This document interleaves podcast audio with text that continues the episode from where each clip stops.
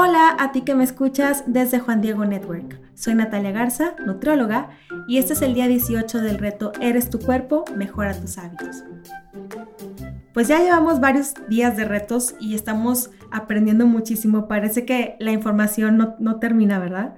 Pero bueno, aunque la verdad no es tan fácil aplicar todos los hábitos de una sola vez y en 45 días, el hecho de que estemos escuchando esta información que a lo mejor para muchos pueda ser nueva, y, que podamos, aunque sea aplicar algunos de estos hábitos, ya va a ser una gran diferencia. La idea no es ir corriendo, la idea no es, es bajar de peso rápido, o sea, por eso la intención de, este reto es formar hábitos, pero para poder formarlos, pues tenemos que saber cómo se hacen las cosas, ¿no? Cómo es la, recomendación. Entonces, todo este camino en el que hemos estado en, estos en este reto de 45 días, pues nos va a llevar a, saber, ¿no? Por dónde es el caminito para una mejor calidad de vida. Pues bueno, hoy estaremos abordando el tema de los edulcorantes bajos en calorías y sin azúcar. Estos, por ejemplo, son el Splenda y el Stevia. Me imagino que esos dos los has escuchado porque son de los más como comunes o famosos. Los edulcorantes bajos en, en, calorías contienen muy poquitas o nada de calorías, pero tienen un sabor muy dulce, muy intenso. Los encontramos muchas veces en productos marcados como sin azúcar o light. Como su sabor es muy intenso, si se le agrega a algún producto o alimento en poquita cantidad, puede saber tan dulce como el azúcar. La FDA los ha marcado como, como seguros. La FDA, si no sabes ¿Qué es la FDA? Es la Administración de Alimentos y Medicamentos en los Estados Unidos y es la que regula los alimentos, medicamentos, cosméticos y también otros productos en Estados Unidos. Digamos que son los que revisan la seguridad para el consumidor. Y pues la FDA ha marcado algunos de los edulcorantes que ahorita te voy a mencionar como seguros. Unos de estos son, por ejemplo, el aspartame, la sucralosa, que es mejor conocida como el Splenda, el stevia, el acesulfamecal, los azúcares de alcohol, que son como el eritritol, manitol, xilitol, los sorbitol. Estos últimos que te menciono, que son azúcares de alcohol, muchas veces se encuentran en chicles sin azúcar o gomas de mascar, si los conoces más así. Y pues, aunque se requiere más evidencia, o sea, aunque la FDA ha marcado como seguros estos, estos edulcorantes, o sea, no los puedes consumir, como quiera se sigue estudiando, ¿no? ¿Qué es lo que causan en nuestro cuerpo y, tratan de encontrar como que la relación con la obesidad, con enfermedades metabólicas como diabetes, o sea, cuál es la relación entre los consumidores de edulcorantes y ese tipo de enfermedades o de padecimientos. Y entonces, aunque se requiere un poquito más de evidencia, se ha encontrado una relación con algunos de estos edulcorantes y cambios negativos en la composición de la microbiota intestinal. Y ahorita te voy a platicar un poquito acerca de la microbiota intestinal. Y también se ha visto que puede cambiar los receptores del sabor dulce. Entonces, eso es algo muy importante porque si afecta los receptores de sabor, de sabor dulce y por eso no se recomienda mucho en niños, puede hacer que ya no se nos haga tan dulce lo que naturalmente es dulce. Entonces podemos requerir cosas todavía más intensas y más dulces. A la larga, pues esto nos puede llevar al aumento del peso, ¿no? Y a la obesidad. Por eso es importante no abusar tampoco de los edulcorantes, aunque los veamos así como que libres de calorías y productos sugar free o sin azúcar y pues queremos cuidar nuestro peso y por eso abusamos de esto, pues no, o sea, como quiera a la larga puede afectarte y puede, en vez de hacerte bajar de peso, estar aumentando de peso. Y también si se te hizo muy extraño el nombre que ahorita mencioné, el término, perdón, de microbiota, aunque va a ser un tema que vamos a estar abordando otro día, me gustaría como quiera mencionarte un poquito acerca de la microbiota es la comunidad de microorganismos vivos en el tubo digestivo.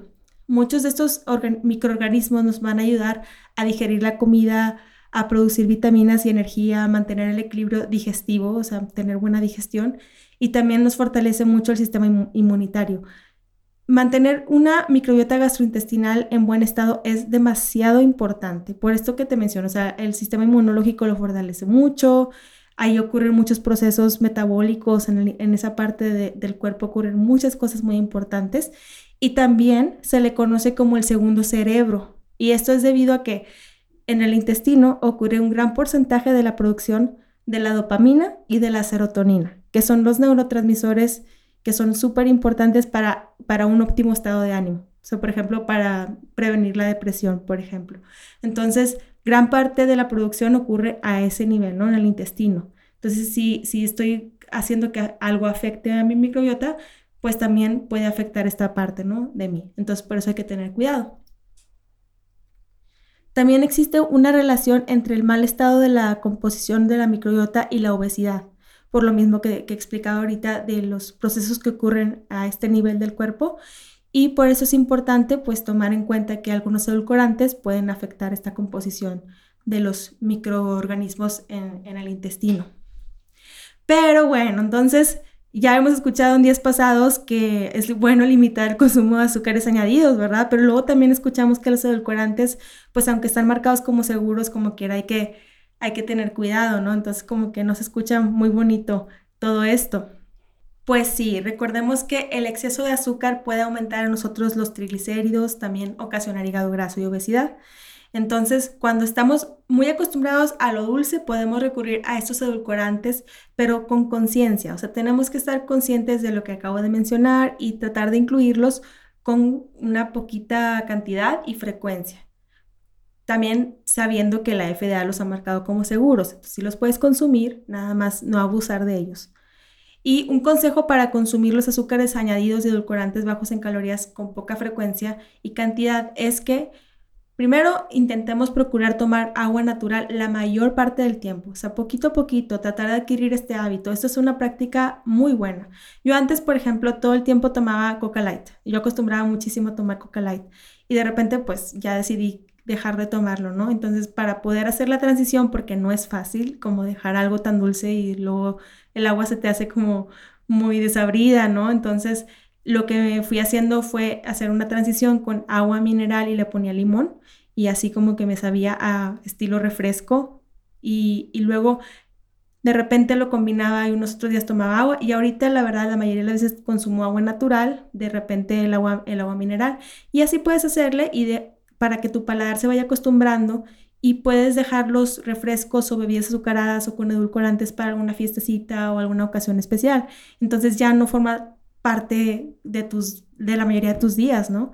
Y también otra, otro consejo es que los lácteos o yogur con, con, los lácteos o yogur los busques más con frutas dulces. Por ejemplo, la leche de vaca sin grasa generalmente viene sin azúcar añadida, ¿no?